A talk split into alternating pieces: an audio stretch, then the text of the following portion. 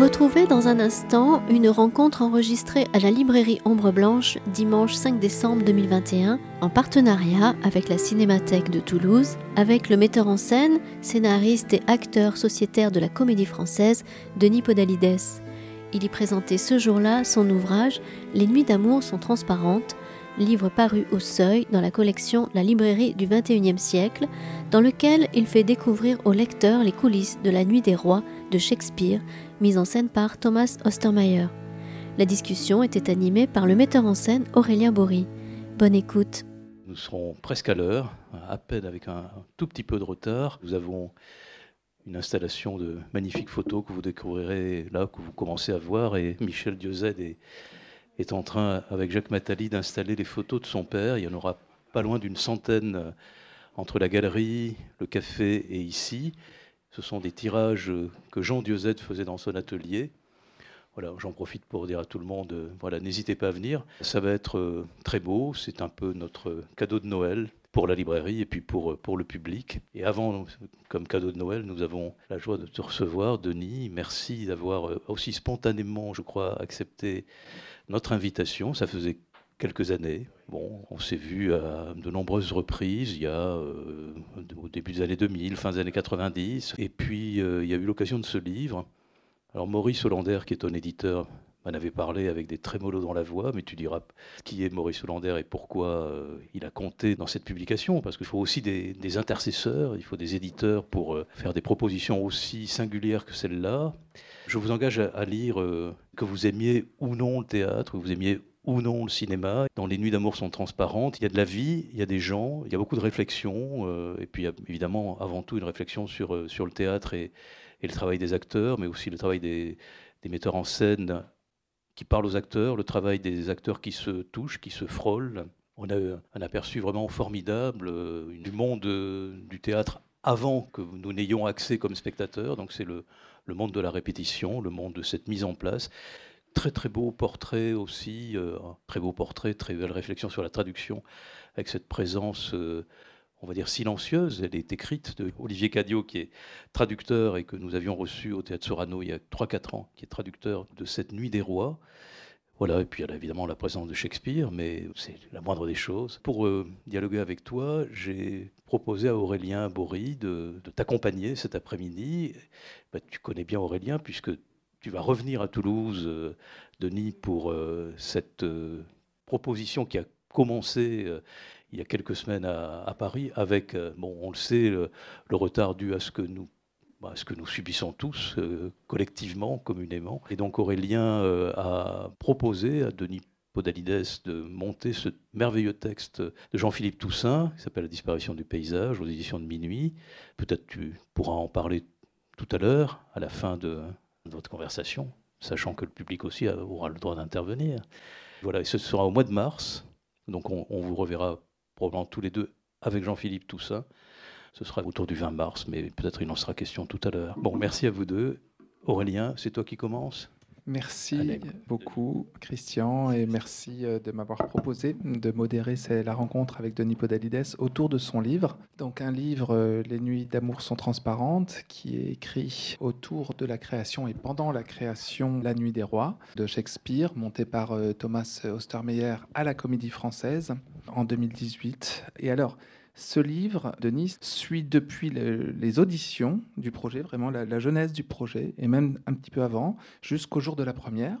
Quand on le lit, il se présente à la manière un petit peu d'un journal, mais ce n'est pas un journal. Tout est décrit dans le processus de création euh, avec énormément de détails, des différents moments de création, avec énormément de, de subtilité dans l'écriture. On suit ça avec euh, énormément d'intérêt parce qu'il cherche à dire d'une certaine manière l'indicible du processus de création, ce qui est assez passionnant.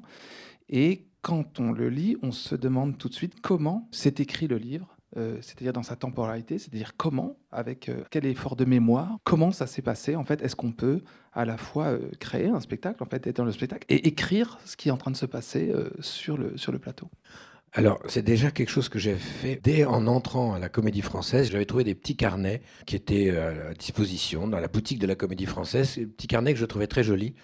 Et euh, très tôt, quand je suis entré comme pensionnaire, j'ai écrit sur ces carnets. ça a été la matrice en fait du premier livre que j'ai fait qui s'appelait Scène de la vie d'acteur, qui était euh, une extension de tous les petites notes, petits textes que j'avais écrits au fil de quelques années, mes premières années à la Comédie Française, et je m'étais attaché au temps faible de la création, non pas au temps fort à chercher l'ordinaire à l'intérieur de l'extraordinaire, et non pas euh, l'inverse. Je racontais une répétition manquée, un trou de mémoire, un moment de vide entre deux scènes, euh, en attendant de jouer, etc. Donc j'avais cette habitude-là d'écrire procéder par petites notes que je reprenais ensuite, dont je tirais un texte.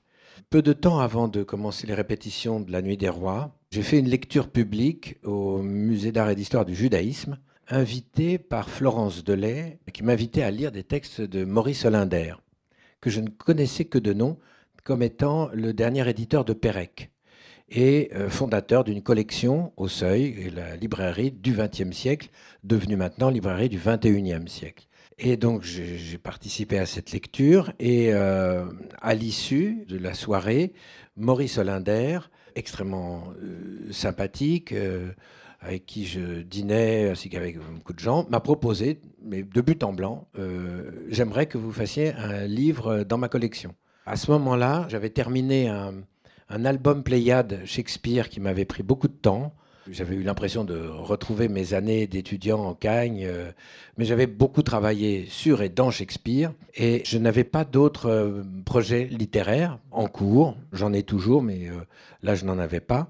J'ai entendu cette proposition et on a pris rendez-vous pour déjeuner ensemble ultérieurement. Et j'ai réfléchi, je n'étais pas loin de commencer les répétitions de la Nuit des Rois, puisque j'avais été pris euh, en forme d'audition euh, dans la distribution. Et donc voilà, j'ai dit à Maurice, euh, je pense que je vais prendre des notes pendant les répétitions de ce spectacle. Ça fait des années que j'attends de travailler sous la direction de Thomas Ostermeyer. C'est un grand rêve qui se réalise. La Nuit des Rois, c'est une de mes pièces préférées. J'ai parfois rêvé de la monter. Donc je sens que je vais sûrement faire ce que je fais dans ces cas-là. Je, prends des notes. Et il m'a dit, eh ben, on, publiera euh, le résultat de, ces notes. C'est parti comme ça. Donc j'ai pris des notes. Comme je, fais ça très souvent, enfin j'ai des quantités de, notes qui n'ont rien donné, qui sont euh, pratiquement lettre morte. J'ai pris des notes et puis j'ai commencé à élaborer, sachant quand même qu'il fallait euh, essayer de mener un livre à bien, mais sans me forcer du tout, parce que Maurice avait été très engageant sur la proposition, mais ne m'avait donné strictement aucun délai. Et donc le livre, en fait, s'est écrit à partir du moment où j'ai commencé à jouer, où j'ai repris ces notes. Ces notes étaient comme des indices pour retrouver le moment en question que je visais. C'est-à-dire que ça s'est écrit en fait par. Euh, moi, j'écris toujours par texte très séparé, très autonome, parce que je n'ai pas le temps de me consacrer à une écriture. Euh, comment dire, une écriture. J'ai essayé avec une écriture romanesque d'écrire un très long texte, je n'y arrive pas, donc j'écris par euh, texte relativement court qui me permettent de ne pas avoir le sentiment d'être au pied d'une montagne. Et à la suite de ces notes, je lançais des pistes de texte et je voyais ensuite celles qui me semblaient aller quelque part. La plupart des textes, c'est en les écrivant par réminiscence à partir de ces notes que je sentais s'il y avait quelque chose qui allait affleurer. Parfois, j'ai commencé des textes que j'ai abandonnés et je sentais que rien n'affleurait, rien ne faisait véritablement sens. Souvent, d'ailleurs, les textes ont un titre. Le titre dit un peu la direction ou la chose que je pointais à travers ce texte. Donc, ça s'écrit de façon totalement discontinu, sans ordre. C'est-à-dire que je pouvais commencer un texte qui concernait la fin des répétitions, bien avant. Euh, je crois que même les premiers textes, je les écrive euh, plus tard. Parce que dès que j'étais un peu dans le, devoir euh, d'écrire, en me disant il faut que je commence par le début puis le milieu la fin, ça me paralysait beaucoup. Et au début, c'était effectivement purement un simple journal. Et puis, je n'arrivais pas à écrire jour après jour. Il y a certaines scènes j'ai pu écrire dessus bien après parce que j'étais trop occupé par le jeu. Je ne pouvais pas être en scène avec mon iPad et dire Pardon Thomas, excuse-moi, c'est très intéressant ce que tu me dis. Je note. D'ailleurs, j'avais cet iPad avec moi, mais mes camarades au français savent très bien que j'ai toujours un iPad avec moi. Et donc, j'avais parfois des petits, petits regards comme ça latéraux. Ils se demandaient qu'est-ce que j'étais en train de noter. Mais parfois, je délaissais ça pendant une semaine. Donc voilà, ça s'est écrit de façon très discontinue. Oui, parce qu'en en fait, la mémoire est quand même très importante, parce que dans le livre, il y a euh, nombre d'interventions, essentiellement de Thomas Ostermeyer, donc le metteur en scène. Donc, tu rends compte de sa parole, de sa façon de parler, et il y en a beaucoup. Et donc ça, je, je me suis dit tout de suite à la lecture, mais comment tu t'es souvenu avec force détail de tous ces moments-là et surtout de ces indications extrêmement précises, de ces moments, comment ça s'est passé. On voit dans le livre, c'est une leçon de théâtre, une leçon de théâtre à partir du plateau.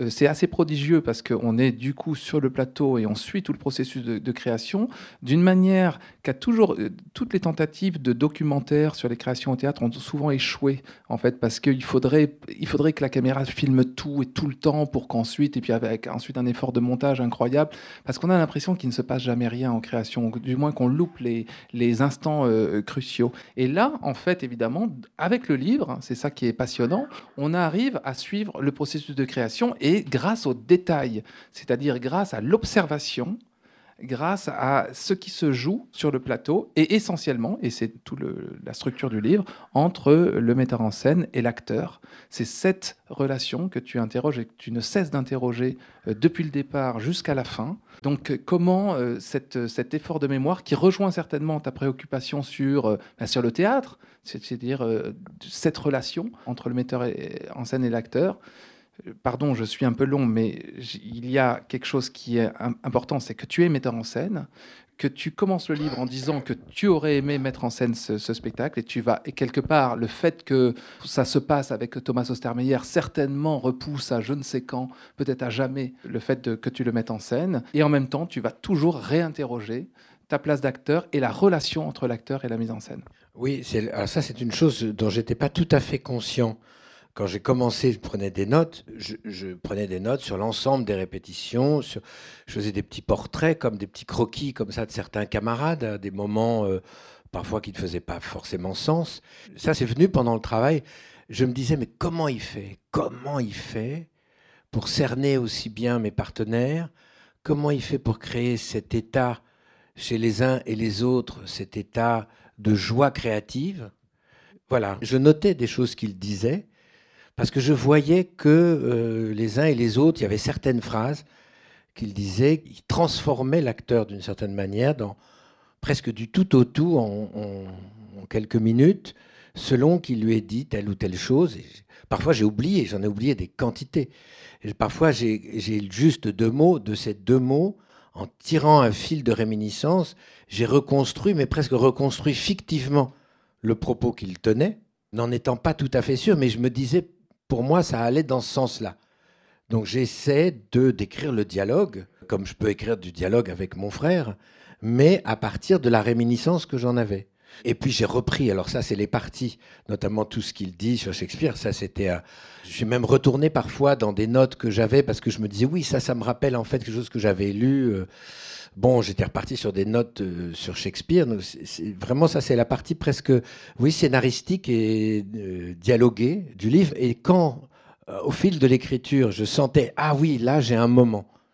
Un moment, parce que ce spectacle, j'ai vu des scènes d'une minute à l'autre, d'un jour à l'autre, prendre un, rythme, une couleur, où j'ai l'impression de découvrir vraiment la scène de redécouvrir mes, mes, camarades tels que je ne les avais jamais vus. Je me dis, il s'est passé quelque chose. Qu'est-ce qui s'est passé? Parfois, j'avais été là, mais je n'avais pas vu comment la chose se passait.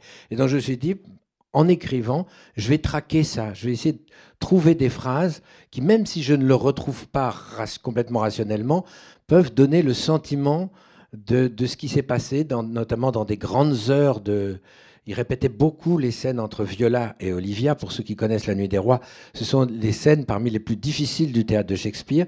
Ce sont des scènes d'amour, de grandes scènes d'amour, qui sont à la fois très spirituelles, c'est-à-dire on se dit, ah, il faut que ce soit léger, il faut que ce soit drôle, euh, il faut que ce soit raffiné, et qui sont creusées par moments de grands moments d'incertitude, euh, de choses presque tragiques. Comment l'amour va et vient dans cette pièce? C'était un des grands sujets de Thomas en abordant cette pièce. C'est comment l'amour se crée, comment ça se dit entre eux.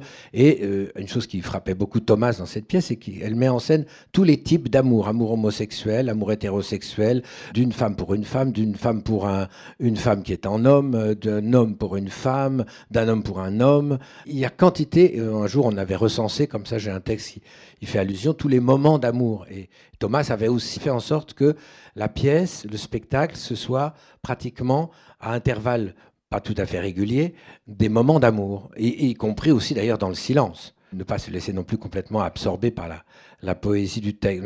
je voyais ces scènes ultra difficiles qui parfois créaient dans la répétition des grands pans de vide, d'ennui, où les uns et les autres quittaient la salle de répétition, parce que Thomas, dans ces cas-là, soit il laissait mourir, c'est-à-dire la scène continuait, mais comme un espèce de petit ressac, les actrices étant complètement perdues, et lui attendant. J'ai beaucoup appris. Euh, d'habitude, on imagine un metteur en scène euh, comme quelqu'un d'interventionniste qui monte sur le plateau, qui dit voilà, tu fais ça, là. Vous savez, toutes les photos qu'on souvent euh, des metteurs en scène, ils sont toujours en train de faire de grands gestes. Les, photographes adorent ça, de saisir ces moments-là. Avec Thomas, c'était perdu parce que quelquefois, il montait sur la scène et il se mettait simplement à rêver ou à parler tout bas, sans geste presque comme pour lui-même avec euh, les actrices, ou j'ai ça aussi avec les autres, on avait l'impression qu'il ne se passait rien. Donc c'est ces moments-là, précisément, je, suis convaincu que c'est dans les, les temps, c'est une vieille intuition, des temps faibles, que parfois il faut toucher ces temps faibles pour euh, sentir qu'on va en fait. Euh, la voix, elle est, elle est en passant par là, ça j'en suis convaincu. Et donc j'essaie de décrire tout simplement et de laisser la béance s'ouvrir comme il faisait lui. En plus, il ne reprenait jamais les scènes, il ne les plaçait pas. Euh, je le dis ça dans le livre, il n'y avait pas de souvent les metteurs en scène. Faut vite atteindre une mise en place, on fixe. Toi, tu rentres à gauche, tu as jardin court, tu te mets là. Tu... Lui, n'a jamais abordé une scène comme ça. Ça commençait comme une, une sorte de sous-conversation, presque inaudible d'ailleurs. Les actrices parlaient très peu fort. Parfois, à 3 mètres, on n'entendait rien. Et donc il y avait des acteurs qui disaient mais qu'est-ce qu'on fout quand même? Euh, Ça n'avance pas, y compris dans la grande salle. On était dans la grande salle et je voyais Thomas en conversation dans les fauteuils de la salle. Ils avaient carrément déserté le plateau et il y a une sorte de conversation euh, que je n'arrivais d'ailleurs à peine à entendre, mais j'en sentais les effluves. Et alors ça, ça m'a, ça m'a souvent euh, nourri dans l'écriture de façon à habiter les temps vides si j'arrive pas à les habiter dramatiquement ou eh ben, je les invite par l'écriture. Oui, on sent ce portrait de Thomas Ostermeyer vraiment très fort. C'est-à-dire que euh, c'est ça qui est intéressant. C'est quand même un des très grands euh, metteurs en scène européens d'aujourd'hui. Et on voit comment, comment il travaille. On est dans son atelier, on est avec lui. Euh, c'est un, très très beau portrait. Je ne sais pas si d'ailleurs il y en a eu d'autres, des, livres de ce type-là sur euh, Thomas Ostermeyer. Avec, euh, là, c'est un privilège en fait que, tu nous offres d'être avec lui, de voir comment il fait, de profiter un petit peu de, son art, de son rapport au théâtre, et qui rejoint aussi toute la modernité du théâtre, c'est-à-dire tout le théâtre du XXe siècle, d'une certaine manière. Et dans un rapport dont tu parles au milieu du livre, entre, c'est-à-dire la quête de réalisme, et avec le fameux débat opposition naturalisme-réalisme. Et, quelle est la voie, en fait, de Thomas Ostermeyer pour atteindre ce réalisme? Par tous les détours, et en même temps, c'est aussi l'héritage des grands maîtres de théâtre, c'est-à-dire qu'on sent qu'il y a une continuité. Un petit peu, je dirais aussi, comme dans ton parcours, il y a cette continuité-là entre euh, les grands acteurs, euh, avec l'art de la déclamation et la façon de jouer aujourd'hui, qui tourne le dos à ça, d'une certaine manière. Et c'est comme si, et l'un et l'autre, c'est-à-dire euh, Thomas et toi, vous faisiez cette, cette jonction. Et donc on assiste quand même à un livre de théâtre, c'est-à-dire de, de compréhension du théâtre, comme si, à l'occasion de la Nuit des Rois, se recréer là toute la question du théâtre, tous les débats du théâtre, tout le lien entre le, théâtre et la réalité, le, réalisme. Euh, et, il n'y a pas de question. Il n'y a pas de question, voilà, c'est ça, j'attendais euh, Donc la je vais question de, commenter ça. non, non, non, pardon, je vais te lancer autrement.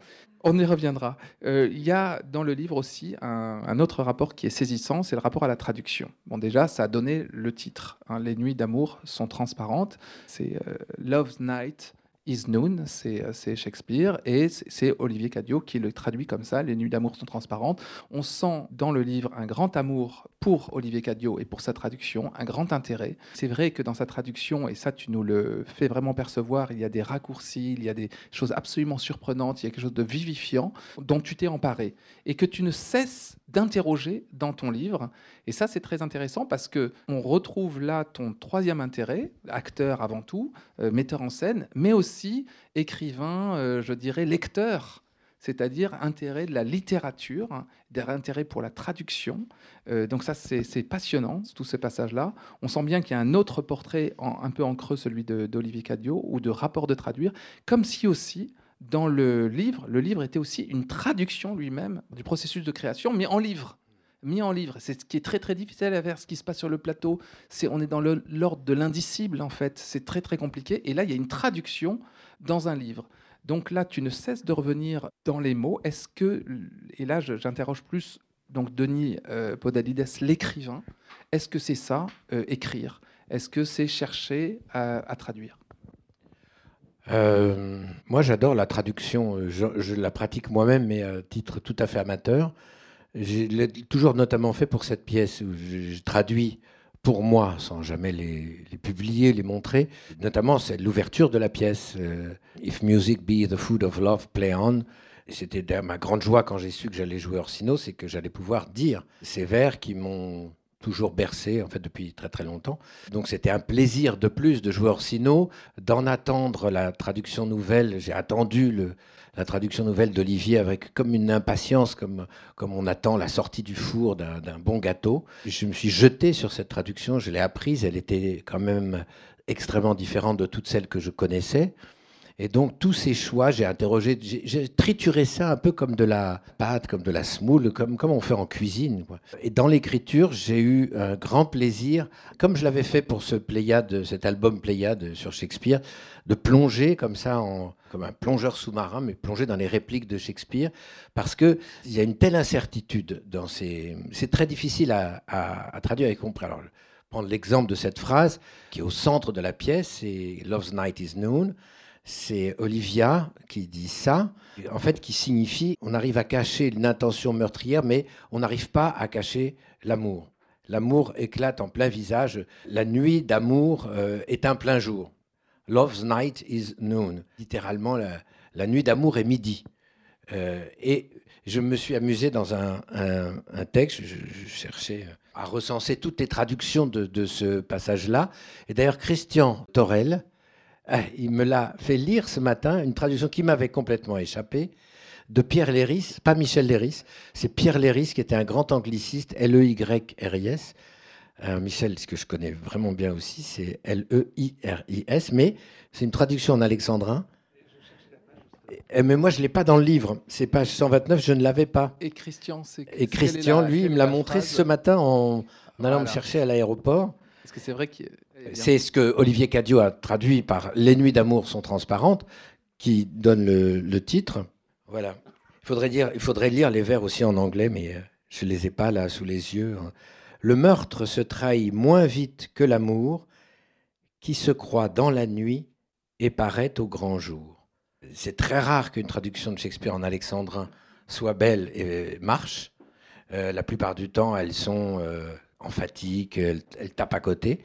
Et là, je trouve qu'elle est euh, particulièrement juste. Ce que j'aime dans la traduction d'Olivier, Les nuits d'amour sont transparentes, c'est qu'il y a le verre est à la fois lumineux et opaque. Il y a quelque chose qui se donne et quelque chose qui, résiste. Comme tout le sentiment amoureux dans cette pièce, qui est une pièce sur le, désir, le désir qui manque, manque son objet, ou dont l'objet est un manque, c'est le cas euh, d'Orsino. Donc le paradoxe, l'oxymore qui est dans euh, cette phrase, les nuits d'amour sont transparentes, m'a semblé ramasser en un seul vers toute l'énigme de la pièce, tout ce qu'elle a de mystérieux, et que Thomas cherchait à la fois, non pas à montrer, mais à faire surgir, en fait, à faire surgir de moment en moment au fil des scènes. Euh, je me prêtais à... Oui, lecture de, de ce passage avec toutes les traductions. Tu as retrouvé la page? Oui, oui. La répétition a pris un tour cotonneux suscité par la deuxième scène entre Olivia et Viola, que Thomas n'a pu s'empêcher d'interrompre plusieurs fois, répandant, malgré la douceur de ses interventions, comme toujours lorsqu'il en vient à ces moments de la pièce, une sourde inquiétude, un silence qui se communique des acteurs aux techniciens, des techniciens à toute la petite population qui émaille les sièges de la salle. Le mouvement général cesse, le silence des trains arrêtés. Thomas porte un œil étrange sur la scène.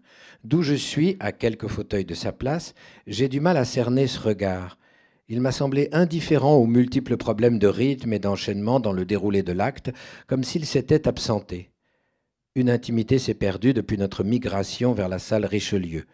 Rien n'est plus normal, mais le deuil n'est pas fait. Ça, c'est une allusion au fait qu'on commence à répéter dans des salles qui sont en sous-sol, dans lesquelles on est dans une intimité totale, et un jour, on monte à la salle Richelieu, qui est beaucoup plus grande, dans laquelle, les voix se perdent, et on a le sentiment que tout le travail qui avait grandi, euh, qui donnait de beaux résultats, ben, tout est perdu une fois qu'on est dans la grande salle, et donc il faut recommencer le travail presque, presque à zéro. Euh, éternelle conciliabule entre Thomas, Georgia et Adeline, c'est les deux actrices donc, qui jouent euh, Viola et Olivia. Le dernier échange entre elles sur la passerelle reste Dis-moi ce que tu penses de moi, que vous pensez être ce que vous n'êtes pas. Si je pense ça, je pense la même chose de vous. Vous pensez juste, je ne suis pas ce que je suis. Le dernier échange entre elles sur la passerelle demeure vague, confus, ou trop clair, sans épaisseur. Je relis sur la brochure les mots qui ont suscité interruptions, questions et doutes, puis suspendu la répétition. Personne ne parle. Adeline demande à Stéphanie, assistante régisseuse qui tient en main le texte, de lui souffler le début de son court monologue après la sortie de Viola. J'entends de la bouche de Stéphanie Oh, cette expression pleine de mépris et de colère rend son dédain magnifique. Une passion qui veut se dissimuler se trahit plus vite que la culpabilité d'un meurtre les nuits d'amour sont transparentes. Cette dernière expression jaillit à la fin de l'ensemble, opaque et lumineuse. En demandant que ces mots lui soient soufflés par Stéphanie, qui, avec tact, les dit sans accent et sans affect, Adeline sait exactement ce qu'elle fait et ce qu'elle doit faire. Je me les redis pour moi-même, lisant sur ma propre brochure. Je regarde Adeline et Georgia. C'est comme si je les entendais quand elles joueront ce passage plus tard, en public. Debout sur la passerelle, elles se font face. Un maître les sépare. Olivia, cher Césario, par toutes les roses du printemps, par virginité, honneur, vérité et.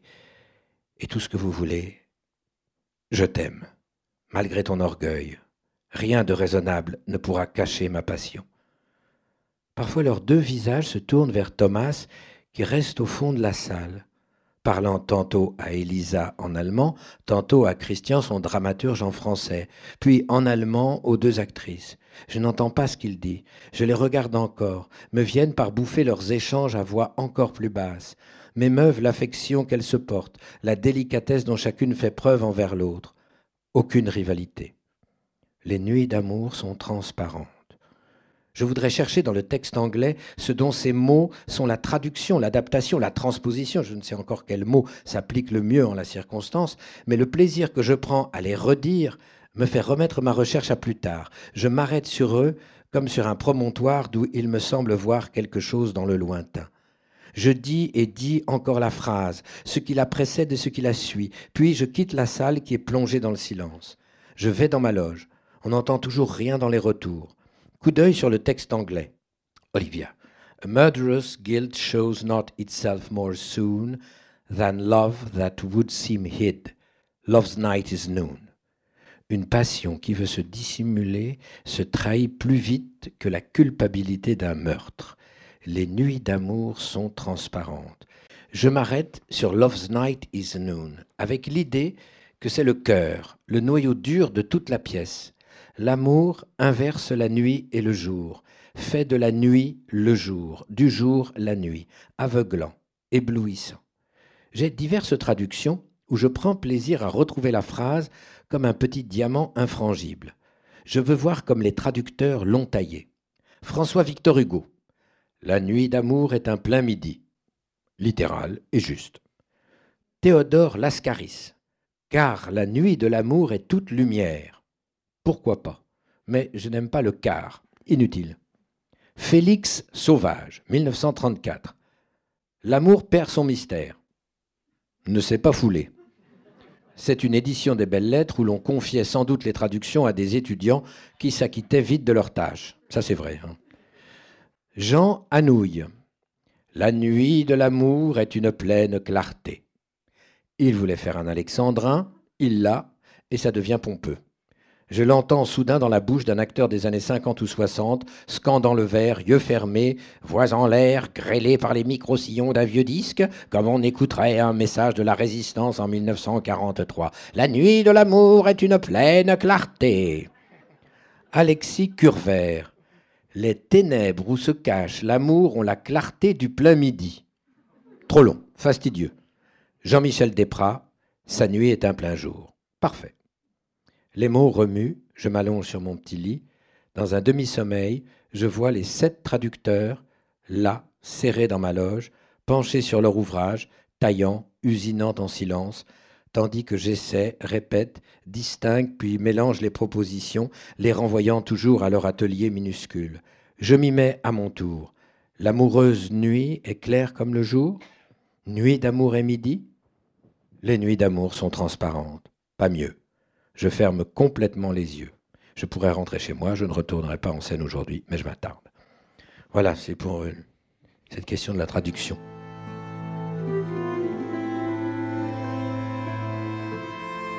Vous écoutez la rencontre du 5 décembre 2021 à la librairie Ombre Blanche avec Denis Podalides pour son livre Les nuits d'amour sont transparentes en dialogue avec Aurélien Bory.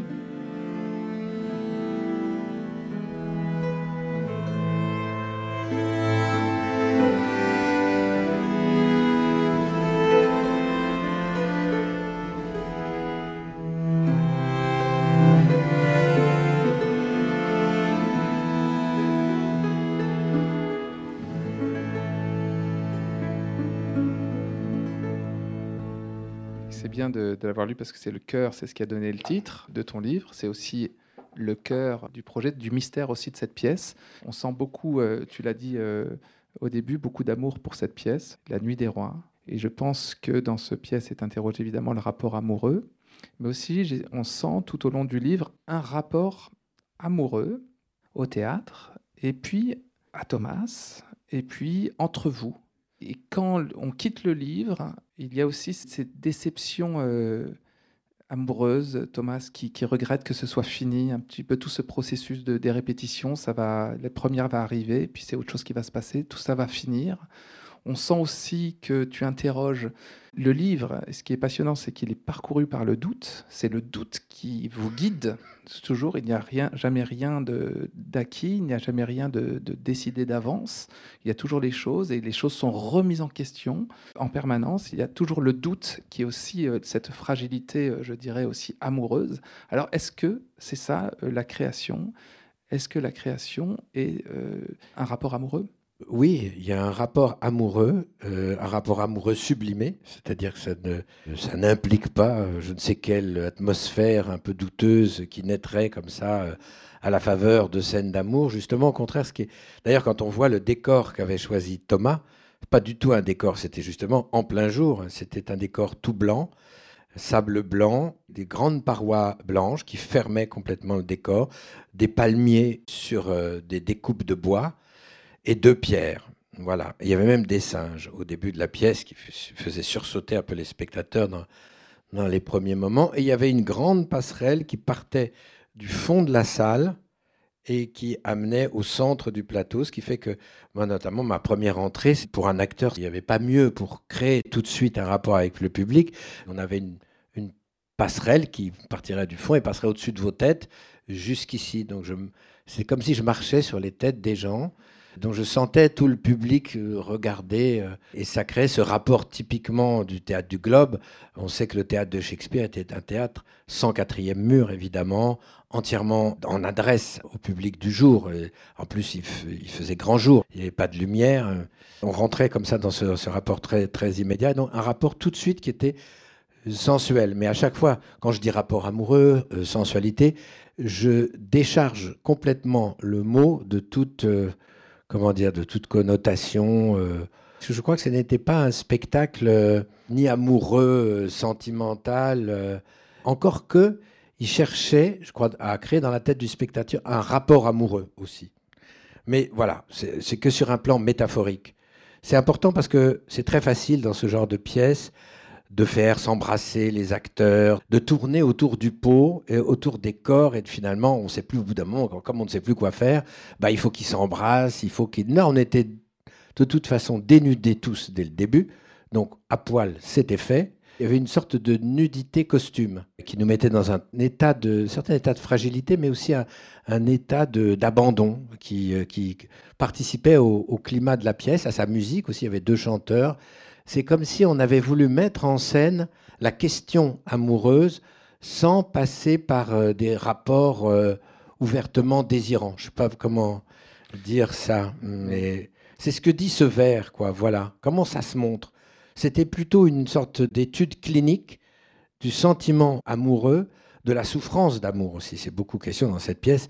Tout le monde souffre parce que finalement, Olivia est amoureuse de ce jeune homme qui s'appelle Césario, mais qui est Viola, donc elle se leurre. Et euh, Viola passe son temps à essayer d'expliquer, tout en craignant pour sa vie, parce que Thomas nous rappelait que le, travesti euh, c'est raconté dans Montaigne, une femme qui se travestissait en homme, c'était un, lourd péché qui pouvait être sanctionné de mort, et ça a déjà été sanctionné de mort. Il y a un texte de Montaigne qui raconte le cas d'une femme dans l'Est de la France, qui a vécu habillée en homme, qui a vécu même maritalement avec un autre homme, et elle a fini par être, euh, sais je sais que c'est pas brûlé, mais pendu. Et, et donc il y a une très grande souffrance de Viola aussi à essayer de ne pas révéler son sexe, à Olivia.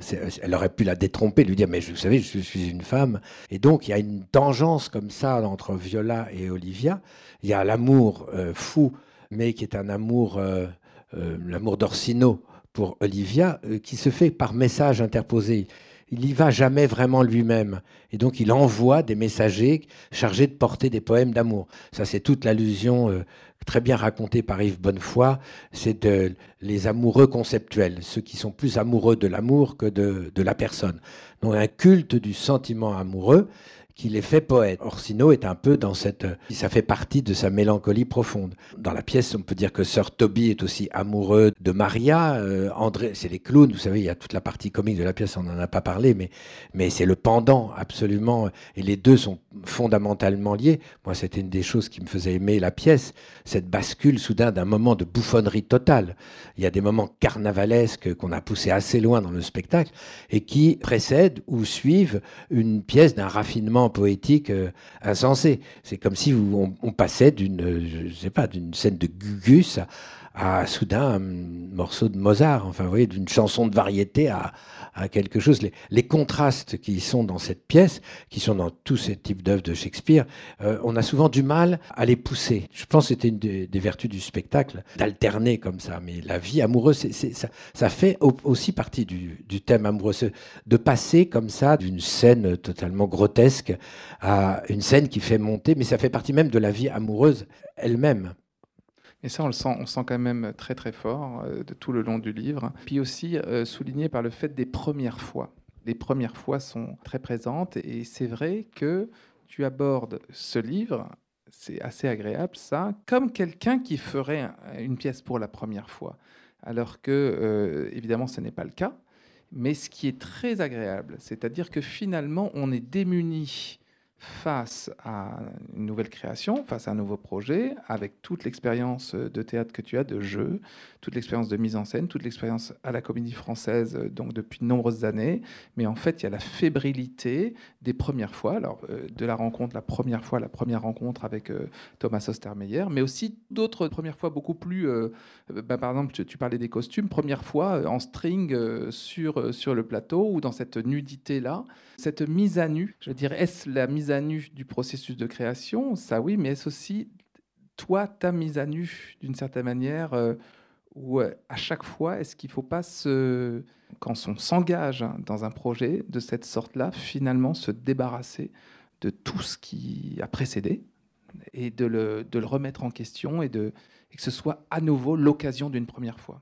Je pense que ça fait partie d'une éthique euh, de remettre euh, à chaque spectacle euh, tout en jeu, d'oublier, de faire table rase de tout ce qu'on a lu, de tout ce qu'on a joué, de tout ce qu'on a vu, de façon à être le plus vierge possible devant le, le spectacle qui vient. Des metteurs en scène comme Thomas favorisent énormément ça parce que ils arrivent précédés non seulement d'une grande réputation, mais des spectacles d'eux qu'on a pu voir. Et donc, on n'a pas tellement envie de faire valoir ce qu'on a déjà fait, plutôt que de découvrir euh, les secrets de sa machinerie. Donc la moindre des choses, pour moi, c'est de, de taire. D'ailleurs, c'est une chose que je trouve très belle à la comédie française, c'est qu'on auditionne pour ce genre de metteur en scène. C'est comme si on n'avait pas de passé. Le metteur en scène arrive invité par un administrateur et qui l'engage à rencontrer tous les acteurs de la troupe pour que ce ne soit pas toujours les mêmes euh, qui soient euh, immédiats. Metteurs en scène auraient tendance à...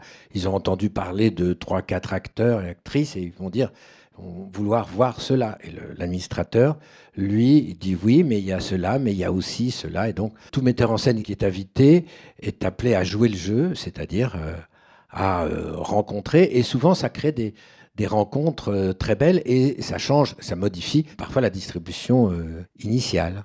Et donc, quand j'ai fait cette audition avec Thomas, ce que je raconte au, début du livre, il y a effectivement un état d'enfance. On se retrouve euh, comme au cours Florent, euh, et j'adore ça. D'ailleurs, je, le dis quelque part que un spectacle, souvent les répétitions, j'ai l'impression de à, chaque fois de reparcourir toute l'existence. Les premiers jours, c'est la petite école. C'est on, souvent on bêtifie un petit peu, on fait une lecture euh, un peu un peu gamine de, son propre rôle pour euh, un peu pour épater les autres. Euh, puis petit à petit, euh, on entre dans l'adolescence, la, les, les, premiers instants sur le sur le plateau et ainsi jusqu'au jour de la première qui est l'entrée dans la vie adulte. Ça y est, on a terminé les études et donc c'est une façon de reparcourir toute son existence, son existence d'acteur et d'actrice, mais, mais son existence tout court. Parce que c'est vrai, il y a un état d'enfance, et moi j'essaie de, d'ailleurs souvent de prolonger, de garder cet état d'enfance, cet état qui est une faculté d'émerveillement, une faculté de s'étonner des autres, de se laisser surprendre, de se tromper. J'ai grande difficulté à voir des acteurs adultes dès les premiers jours et qui font des, lectures de pro. Et souvent, c'est un très mauvais indice. Ça veut dire qu'ils vont jouer comme ça. Je sais que moi, en tant que metteur en scène, si on me fait une lecture de pro, je sens le désir de l'acteur de jouer comme ça. Et j'ai vu ça à la comédie française, mais beaucoup moins maintenant. Quand j'y suis entré, c'était que des pros. De la première lecture, la pièce était là. C'était même impressionnant. Il y avait un savoir-faire. Je me disais, mais qu'est-ce qu'il va dire le metteur en scène? C'est d'une clarté totale, sauf que c'était un spectacle de la comédie française, par les acteurs de la comédie française, pour les spectateurs de la comédie française. Mais rien de plus. C'était des spectacles je les avais déjà vus, ces spectacles. J'étais déjà allé à la comédie française. Et moi, ce que j'aime à la comédie française, c'est quand on fait un spectacle qui semble, de l'intérieur même, sortir du français et toucher à quelque chose d'un peu plus universel, rencontrer même les autres théâtres, d'autres styles. Et ça, c'est ce qui se passe quand on a des metteurs en scène de cette envergure-là. Et, même Thomas Ostermeyer, parfois, il doit lutter. Parce qu'une troupe, il n'y a pas plus conservatrice qu'une troupe, c'est qu'on veut garder nos acquis, on a joué comme ci, comme ça, et donc on essaye de dire, bah voilà, euh, et quand, quand ça ne va pas, par exemple, quand il y a un filage un peu raté, où on a l'impression que tout ce qu'a demandé le metteur en scène, c'est ça qui foire. Généralement, on s'en prend, à, on s'en prend, tu vois, ton idée là, de tout ralentir, ça pas du tout, hein, on va resserrer tout ça. Et Thomas a dû lutter contre ça parce que nous, on se parle entre nous. Je me rappelle, moi, ma scène, première scène, j'ai un passage où je le dis. Euh, Thomas me demandait tout le temps d'entrer très lentement, lentement, lentement, de ralentir. Et les autres me disent C'est tellement long ton entrée, dis donc, tu pourrais pas. Et donc, évidemment, il y a une pression qui s'exerce pour que on, essaie de rapprocher notre spectacle de. Parce que souvent, les premières représentations, c'est les vieux habitués de la comédie française et qui, certains sont très cléments, aiment la nouveauté, mais d'autres, au contraire, ils veulent qu'on leur rende euh, Robert Rire chez Jacques Charon. Euh, c'est drôle d'ailleurs. Et puis après, un spectacle évolue au fil du temps. Euh, il y a d'autres spectateurs qui viennent. Enfin voilà, je ne sais plus à quel propos. il est parcouru de, références, le livre, de références euh, aux acteurs qui ont précédé, euh, aux références de, tous les acteurs aussi euh, allemands autour de Thomas Ostermeyer, de références littéraires. Tu cites énormément de livres, d'ailleurs pas que par rapport au théâtre, mais beaucoup par rapport au théâtre. Et puis il y a cette référence assez récurrente à Backstage, qui est le livre qu'a écrit Thomas Ostermeyer. Et ce qui est beau, parce que ça rentre encore dans ce côté gémellaire entre Thomas et toi, puisque c'est quand même ça qui apparaît, des frères, deux frères qui se rencontrent un petit peu, euh, que tout oppose, euh, enfin pas que tout oppose, mais que, que, qui sont, euh, enfin tu décris ça très bien dans le premier texte que j'aimerais, si c'est possible, que tu lises juste là, parce qu'il y a aussi ce lien, c'est-à-dire acteur, metteur en scène, ça on l'a dit, mais aussi backstage, est écrit d'une certaine manière ton backstage à toi, c'est-à-dire, enfin, ça serait plutôt on stage, plutôt que backstage, mais c'est euh, cette référence, elle est quand même assez frappante de backstage tout, le long. Le premier texte, ça ouvre comme ça Je suis acteur avant tout, décidément. Thomas est immense. Une carrure si large que je disparais entre ses épaules. Ça m'avait déjà frappé les deux fois où je l'ai croisé. La première à Vidi-Lausanne, par hasard, où je participais à une lecture sans rapport avec lui. Il sortait du théâtre, l'œil vert, hostile, de méchante humeur. Il passa à côté de moi sans me voir et je crus être frôlé par un grand fauve.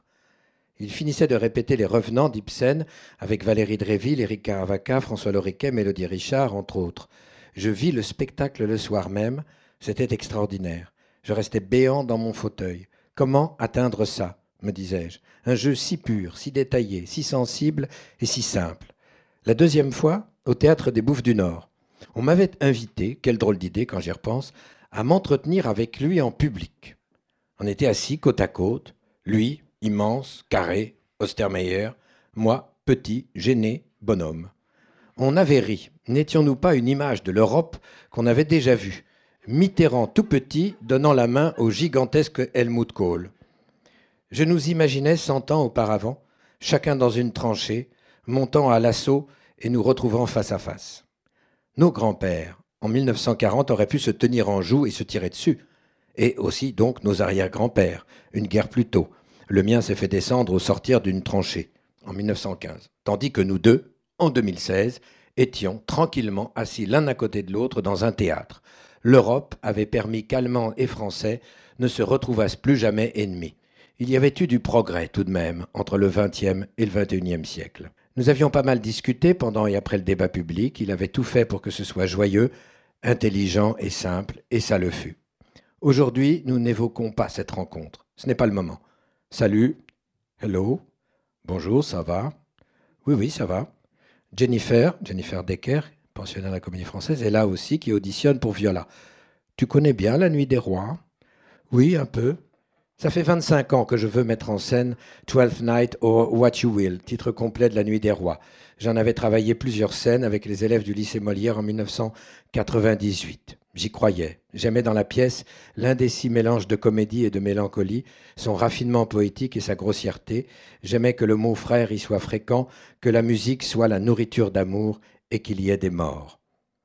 Longtemps après les exercices pratiqués avec les élèves du lycée Molière, je roulais dans ma tête ce projet auquel je consacrais de temps en temps quelques notes, y rêvant par intermittence. J'imaginais un vieux cimetière de campagne croulant sous la végétation envahissante, où s'apercevaient quelques tombes fracassées. N'était-ce pas venu d'un de mes films favoris, Moonfleet, plus exactement du repère des contrebandiers au cœur du cimetière angoissant? Je ne sais plus si autrefois d'aventure j'en ai parlé à Eric, Eric Ruff, administrateur, à qui je confiais tous mes projets, même les plus vagues, guettant souvent sa première réaction pour les creuser davantage ou les abandonner. Soudain, toute la végétation devait se retirer comme une mer à marée basse et découvrir les tombes à nu. Mon idée germait, montait comme une plante sauvage. Je voulus enfin m'y attaquer en 2005 et décider séance tenante d'en parler à Marcel Bozonnet, administrateur alors de la Comédie Française. Allez, let's go, me disais-je, on arrête la rêvasserie continuelle. Et sur le chemin, je croisais Andrzej Séverine qui m'accosta. Tu ne veux pas jouer Andrew Gutchik dans La Nuit des Rois que je monte la saison prochaine? Oh Et je soupirais seulement, souriant, écueilli, désappointé, achevé. C'était donc fait. Je remballais ma nuit à moi. Il y a un an, ça m'était revenu. Devais-je cette fois en parler à Eric, administrateur? Pourquoi pas? À quoi bon attendre encore? Et c'est alors que je fus convoqué pour l'audition de ce samedi Je savais que Stermeyer venait dans la maison, mais je n'ai appris que très tard qu'il allait monter la nuit des rois. J'ai rangé la mienne, une fois de plus et pour longtemps. Si je suis choisi, ce sera sans regret. J'éprouve plus d'espoir à l'idée de jouer sous sa direction que de dépit à renfermer mon vieux projet. Je suis acteur, avant tout, décidément. Et je me demande si dans ce spectacle et dans ces pages que j'écris, je ne vais pas tout simplement la liquider, ma vieille idée trop funèbre. Merci Denis, vraiment magnifique comme ouverture de livre. Et je dirais, avant de, passer la, parole au public, que finalement ta Nuit des Rois est ce livre, c'est-à-dire tu ne l'as pas mis en scène, mais tu as écrit ce livre pendant la Nuit des Rois. Exactement. Alors si vous avez des questions.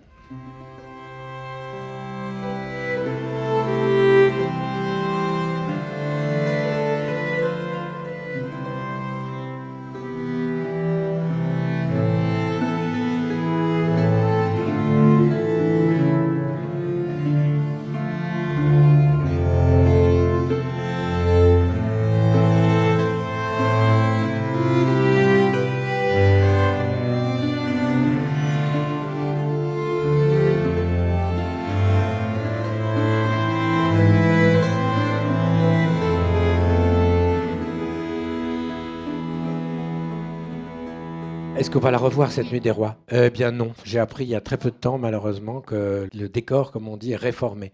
C'est-à-dire qu'il est détruit. En fait, la, crise nous a, frappé la comédie française comme euh, toute institution. Et c'est un spectacle qui était assez cher. Il y a un autre spectacle de Thomas Ostermeyer qui sera joué l'an prochain, qui sera Le Roi Lire. J'aurai la chance de jouer Le Roi Lire. Donc euh, Eric a préféré faire cette création et ne pas euh, remettre la Nuit des Rois au programme. Voilà, c'est tout. Et il n'a même pas été filmé en plus. Je crois qu'on n'a pas fait. Euh, Alors, euh, moi, je ne l'ai pas vu. Et donc, en étant lecteur du livre, à chaque fois, on a envie de, dire Mais qu'est-ce que c'était que ce spectacle? Ça a être extraordinaire. Et il y a quelques extraits qu'on a pu voir, euh, donc, qui sont sur, sur le net. Un petit extrait, justement l'extrait des embrassades. ah oui, c'est ça, la fin. La fin. Mais on voit le décor se disloquer. On voit cette grande passerelle, un peu à la façon, justement, globe, mais aussi à la façon kabuki. Hein, oui, oui, tout à fait.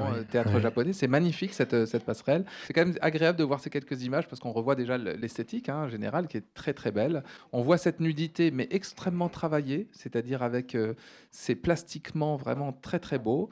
Et on voit effectivement qu'il s'est passé, enfin on le pressent dans, le court extrait qui est, qu'il s'est passé quelque chose dans cette troupe euh, entre vous sur le plateau. Ça, on le sait très palpable et on le sent tout le long du livre. Donc c'est vrai que moi aussi, j'avais posé cette même question, euh, madame, c'est-à-dire quand est-ce que je vais pouvoir voir La Nuit des Rois Bon, il faudra que tu le montes. Voilà, en fait, voilà, ouais. mais ce serait difficile de, pour moi de le faire.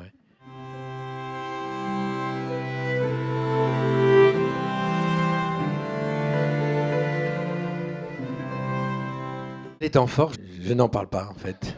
Parce que les temps forts, euh, d'abord, on est dans les temps faibles, c'est on est plus spectateur. Euh, les temps forts, c'est quand ça se passe très bien. C'est difficile de raconter quand ça se passe très bien. Là, j'essaie de déduire, qu'on en déduise que ça se passe finalement très bien. Mais c'est à travers les instants problématiques, c'est ces moments-là qui m'intéressent pour les écrire. Je suis content de ne connaître que les temps forts. Hein. Les temps faibles, je m'en passerai en tant que simple interprète, je m'en passerai bien. Mais je sais qu'on est obligé d'en passer par là. Bah, les temps forts, c'est souvent c'est dit en, deux mots. Ce soir, ça s'est merveilleusement passé. Là, on devient beaucoup plus banal en fait. On dit c'était extraordinaire, euh, je me sentais super bien. Euh. Ou si quand même je décris des temps forts des autres. Il y a eu un jour comme ça, une scène des deux filles. Toujours c'était cette scène. Thomas y revenait tout le temps, tout le temps. Viola Cesario et, Olivia. Et soudain, euh, j'ai vu la scène se dresser. On l'a tous senti avec une émotion presque à pleurer. Et c'était très dur de savoir à quoi ça tenait quelle inflexion. Euh, je sais que Georgia est une actrice comme ça qui se réserve beaucoup, longtemps, qui est très pudique, très subtile, donc elle fait des choses extrêmement fines, qui s'élaborent peu à peu, et puis à la toute fin, il y a quelque chose qui sort d'elle et qui est magique. Adeline est tout à fait aussi comme ça, donc leur, scène, on avait l'impression qu'elle qu'elle hantait les scènes, mais qu'elle ne les jouait pas encore, qu'elle se promenait comme dans des grandes salles vides, et puis un jour, soudain, tout ça été peuplé et je crois que c'était le résultat d'un processus. C'est toujours le résultat d'un processus. Généralement, ce temps fort, il n'a jamais été euh, prévu, enfin, il n'a jamais euh, été décrété. Ça apparaît. Quand ça apparaît, ce qui est beau, c'est que ça apparaît aux yeux de tous. quand ça n'apparaît pas aux yeux de tous, c'est qu'on n'y est pas, qu'on n'y sera peut-être jamais. Parce qu'il y a des spectacles où je sais qu'il n'y a jamais eu ça. Il y a un truc bien euh, qui se dessine, pas mal, c'est très bien, c'est super, c'est un beau spectacle, mais en même temps, euh, ces choses de l'ordre du, en tauromachien, on appelle ça du duende, quoi, de la, grâce, comme ça, qui viennent, c'est très rare, par définition, c'est rare. Mais toute la scène est décrite, hein, c'est page 190, 191, 192.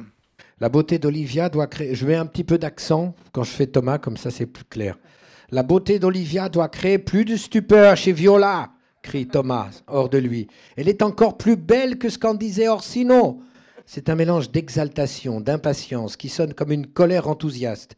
Enfin, ça joue dit-il encore, d'abord en allemand, puis en français, je n'aurais pas vous le dire en allemand, puis en français, se traduisant lui-même. Olivia, regardez, monsieur, me voici peinte. Viola, si c'est Dieu qui a fait ça tout seul, c'est excellent. Indélébile, monsieur, à l'épreuve de la nuit et du vent dit Olivia insolemment. L'arrogance est une donnée fondamentale du personnage, de sa jeunesse aristocratique. Arrogance, malice et innocence en même temps. Une reine qui se découvre elle-même dans sa fonction et dans son apparence. Viola. Même en diable, vous seriez belle, mon seigneur et maître vous aime. Olivia. Il m'aime. Il m'aime comment? Thomas. Réponds, Georgia, tu n'es pas obligé d'attendre si longtemps. Enchaîne, enchaîne. Décris tout ce que fait Denis. Viola avec un déluge de larmes et d'adoration, un orage de cris d'amour, un incendie de soupirs. Olivia, votre maître sait ce que je pense, je ne l'aimerai jamais. Évidence, plus léger, avec un sourire, crie Thomas. Même s'il est parfait, je ne peux pas l'aimer. Il devrait avoir entendu cette réponse depuis longtemps. Viola, si je vous aimais, avec une pareille souffrance à la manière de mon maître, en périssant dans sa propre vie, je ne trouverais aucun sens à votre refus. Ici, il y a un changement. Maintenant, ça devient intéressant pour toi, Adeline. Olivia, vous feriez quoi? Chêne, chêne, chêne répète Thomas, suspendu à la scène qui prend, qui monte. Il ne relâche pas son attention, aide les actrices à se maintenir à une hauteur vertigineuse. Je les regarde comme si elles étaient des trapézistes enchaînant les figures à des dizaines de mètres au-dessus de moi. Elles se jettent dans le vide, se balancent dans des amplitudes démesurées, s'attrapent, caracolent. On arrive à la vérité de la scène d'un instant à l'autre. Œil braqué, Thomas est un chasseur à l'affût. Commence le poème de Viola. Je construirai une cabane de saule. Georgia lui imprime une fermeté que je n'entendais plus ces jours derniers. La forme s'est implantée en elle, la structure apparaît, les mots tranchent, le silence qui suit le poème est chargé de sens, comme après l'exécution d'un morceau dont la beauté coupe le souffle. Olivia, vous pourriez en faire beaucoup. Adeline a dit cela avec un charme insolent et sensuel. Ya hurle Thomas. Quelle est votre ascendance, Viola, meilleure que mon destin Olivia, retournez chez votre maître et ne revenez plus, sauf si vous revenez pour me dire vous-même ce qu'il a à dire. Où ai-je vu et entendu une telle douceur? Une si grande délicatesse venue tout à coup à fleur de voix, l'amour qui ravage le cœur d'Olivia s'épanouit au ralenti. Une rose blanche semble s'ouvrir. Adeline reste légère et enjouée, mais la souffrance est perceptible. Ton simple, en sourdine. Georgia Viola éprouve le regard et le désir d'Olivia. Pas de geste aléatoire, pas d'emportement. La scène avance sur un geste, un menton qui se tend vers le baiser, l'étreinte, sur la passerelle, Viola refuse d'un léger détournement du visage les lèvres d'Olivia.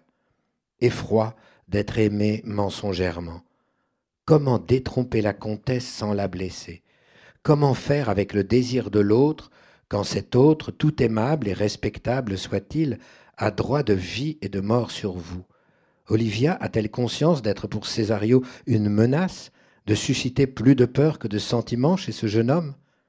toute la fin d'après-midi sur une seule scène, encore et toujours.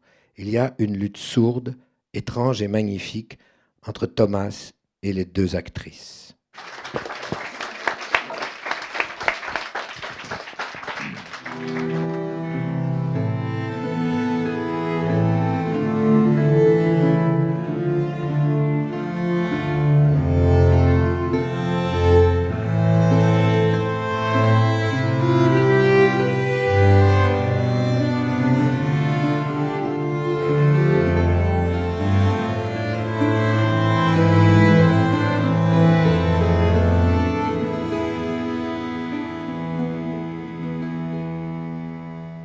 D'abord, merci pour cette magnifique générosité à nous donner ces moments de théâtre auxquels nous, on n'a jamais accès.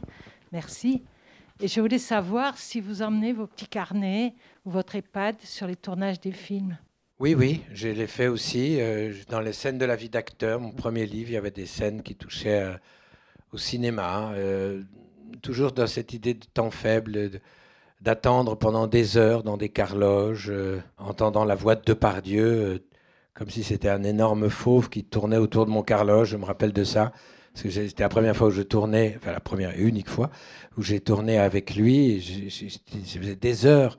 J'étais dans ce carloge glacial et complètement euh, inhospitalier. Et j'ai soudain entendu euh, le gros de Pardieu euh, qui tournait autour et qui téléphonait. Je sentais qu'il parlait à sa fille d'ailleurs, j'avais compris ça. voilà, j'ai raconté des choses parfois très anecdotiques, parfois plutôt pour rire aussi, enfin pour rire pour que ce soit drôle, des, moments, il y a des choses, y compris dans les temps faibles. J'ai écrit un texte sur un, trou de mémoire comme ça, plutôt dans l'intention de faire rire. Il y en a aussi un peu dans celui-là d'ailleurs. Globalement, en quelques mots, même si c'est pas du tout euh, facile, j'imagine, cette force que vous avez vécue euh, sur cette pièce, est-ce que au cinéma, parce que vous avez une expérience de, pas mal de tournages, est-ce que vous décririez en fait euh, une différence notoire entre le théâtre et le cinéma pour un comédien qui est dirigée comme ça? Est-ce que, est que vous avez envie de la partager? Et comment vous la décririez en quelques mots, cette différence? C'est curieux parce que ça tout dépend des réalisateurs. Il y a des metteurs en scène au théâtre qui me donnent l'impression d'être sur un tournage de film, comme quand je travaille en ce moment même avec Ivo Van Hove. Quelque chose qui a l'intimité des tournages, qui n'est pas du tout dans l'extraversion. Et puis, il y a des moments de cinéma qui sont comme au théâtre. Euh, ça dépend aussi, par exemple, du dialogue, des scènes longues filmé en plan séquence avec beaucoup de texte, à un moment ou un autre, ça rejoint complètement le, théâtre. On répète beaucoup ce genre de plan, énormément de fois. Cette fois, j'avais fait le calcul que en une journée de tournage, c'est comme si j'avais joué quatre pièces de théâtre dans la même journée, tellement on avait repris, repris, repris. Et joué vraiment, puisque finalement, il faut que ce soit capté. Donc il y a des moments où le cinéma et le théâtre, curieusement, se recoupent. Alors il y a aussi le lieu où on, tourne. Quand on tourne en studio, évidemment, on, se rapproche du théâtre. Quand on tourne en extérieur, on, est parfois livré à l'intempérie, tout simplement. Et puis il y a des réalisateurs proprement euh, cinématographiques. On est dans le cadre comme un élément... Euh, une sorte de variable quelquefois. Euh. puis il y a des plans comme ça qui sont purement, qui sont même pas des plans de, de jeu, qui font toucher ce que est qui quelquefois contiennent, je suis frappé quelquefois quand je vois un film, en repensant au tournage, je n'avais pas du tout la conscience que ce plan allait prendre telle ou telle importance. Alors certains vivent ça plutôt mal, quelquefois, on a l'impression d'être... Je me rappelle que Michel Bouquet, c'était un truc qu'il supportait très mal, euh, finalement, on a l'impression d'être manipulé, qu'on est amené à l'aveugle, parce qu'en plus on tourne dans le désordre. Et moi, je, n'aime rien tant que ça, d'ailleurs. Euh, la chose, d'ailleurs, que euh, Thomas aussi traquait énormément, que je n'aime pas, c'est l'intentionnalité le jeu intentionnel, le jeu où on voit ce que l'acteur veut dire. C'est comme s'il soulignait euh, l'intention comique, l'intention tragique, mélodramatique. Quand il y a quelque chose qui semble prémédité, quand c'est prémédité, c'est quasiment forcé. Quand le, jeu n'est pas dans la pure disponibilité ou dans, dans le présent. ce qu'on cherche, c'est une sorte d'intensité du présent et au présent. D'ailleurs, une des choses qui m'a beaucoup plu dans ce travail avec Thomas, c'est que j'ai eu des moments de suspens, comme ça, comme je peux avoir au cinéma. Quand j'ai tourné avec Arnaud Desplechin, c'était très proche du théâtre et en même temps purement cinéma. C'est un film qui sortira dans pas très longtemps, qui s'appelle Tromperie, qui est d'après le roman de Philippe Roth, qu'on a tourné euh, juste après confinement, enfin très vite d'ailleurs. Donc il y avait beaucoup de textes, donc j'étais très proche du, théâtre, quasiment en lieu unique. C'était un peu comme ces films qui sont des films de pièces de théâtre et en même temps avec cette intensité particulière au cinéma.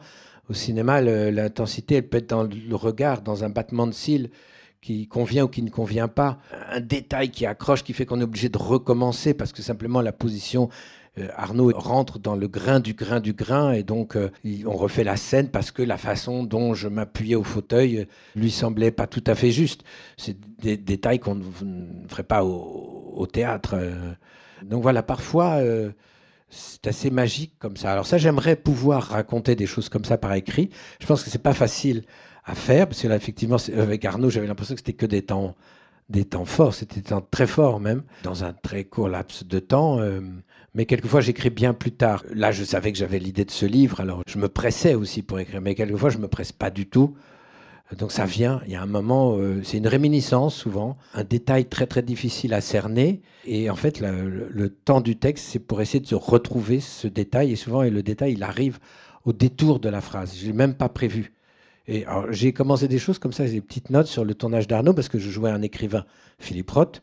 Et donc j'avais souvent un très beau plume dans les mains, un super bureau que j'ai racheté d'ailleurs. Il filmait un écrivain parfois en train d'écrire. Alors j'écrivais vraiment, j'essayais d'écrire vraiment. et euh, bon, toutes ces feuilles sont disparues parce que l'accessoiriste euh, a, a, tout. Je ne savais plus que où je les avais mises et je lui ai demandé. Il m'a dit ah, c'est parti. Hein. Euh, donc c'est pour ça que j'ai mon iPad pour quelquefois pour garder des choses. Enfin voilà, je sais pas si je réponds à votre question.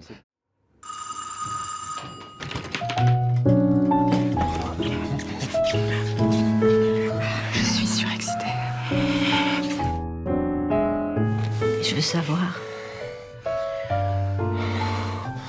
Puis je veux pas savoir. Alors nous y voilà. Je sais rien de toi. Bien sûr, je sais quelques petites choses à force de lire tes livres, mais... Je suis censée croire que cette anglaise n'existe pas. Pourquoi ça ne te suffit pas? Pourquoi ton mari ne te suffit-il pas? Vous couchez encore ensemble? J'aurais parié que tu me poserais cette question. J'aime savoir ce qui se passe dans ta tête. Mais j'ai pas l'intention d'y répondre. À supposer que je meurs et qu'un biographe tombe sur ton nom. Qu'est-ce que tu lui dirais? Il n'a pas écrit un seul de ses livres. Ils ont été écrits par toute une série de maîtresses. Et moi, j'ai écrit les deux derniers. Et moi, si ça m'humiliait. C'est un jeu.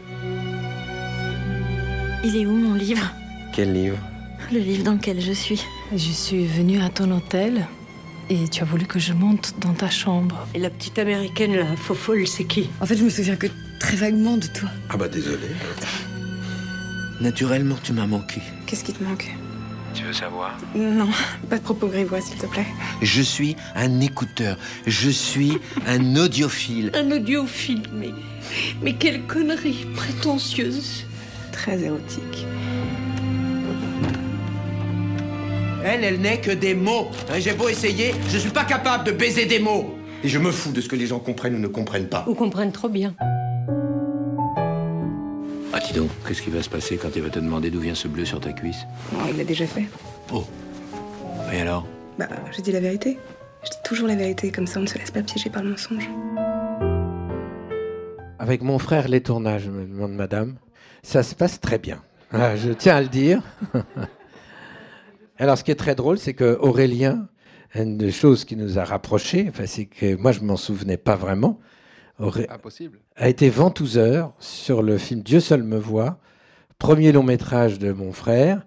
On a tourné pendant trois semaines à Toulouse et à Montgiscard. C'était en 98. Je crois bien, c'était ça le, la date. Oui, hein, oui euh, oh, non, non, non, 95. 95 fin 95. 95, oui, ben ça, ça, correspond mieux à cette, euh, ce moment. Et donc j'avais un ami qui était dans l'équipe euh, d'écho du tournage. C'était le premier film de Bruno Podalides, enfin le premier long métrage, après Versailles Rive Gauche, qui était un moyen métrage. Donc premier film avec des moyens quand même, faut dire. Premier film ensemble, très bon film, pour ceux qui s'en rappellent. Et donc, moi, j'avais besoin d'argent. Et donc, j'avais demandé à. Il y avait un copain dans l'équipe d'écho du film qui avait dit ben, tiens, euh, dès qu'il y a des petits boulots, il y a toujours des petits boulots sur les tournages. Donc, voilà. Et donc, le, travail de ventouseur consiste à quand y a, vous venez à 4 h du matin sur l'endroit du tournage en ville. Et puis, quand il y a une voiture qui s'en va, vous mettez une barrière Vauban à la place. C'est ça le métier de ventouseur. Et donc, quand euh, Denis euh, Podalides m'appelle, pour euh, le mettre en scène dans la disparition euh, du paysage. Il suivait mon travail, on avait vu quelques-uns de mes spectacles, on s'était croisés, mais on se vous voyait. Et, donc je lui ai dit ça, je lui ai dit, mais Denis, on, a déjà travaillé ensemble avant, bon, oui, oui, dans un tournage euh, De Seul Me Voix, j'étais ventouseur de, sur De Seul Me Voix. donc ça n'était pas, voilà. Bah oui, de, voilà, on continue, on continue à travailler ensemble. Je crois qu'il faut qu'on arrête, c'est ça? Bah oui, donc je rappelle diverses choses. Tu en as parlé, tu, n'es pas ventouseur pour Jean-Philippe Toussaint, là. Hein, euh. non. Alors, je, rappelle les dates exactes. euh, donc de la disparition du paysage à Toulouse, euh, au théâtre de la Cité. Donc ce sera le 15, le 16, le 17 et le 18 mars. Voilà. Donc ce texte de. Jean-Philippe Toussaint, que Jean-Philippe Toussaint a écrit en l'adressant ensuite à Denis Podalides. Moi, je vous engage à, à lire ce livre qui est formidable. Faites-en cadeau autour de vous. Qu'on aime le cinéma, le théâtre, vraiment, c'est un livre formidablement énergétique dans ce temps de disette euh, morale et intellectuelle. Merci, Denis, de nous offrir ça et, et cette lumière. Merci à vous tous. Merci beaucoup. Merci.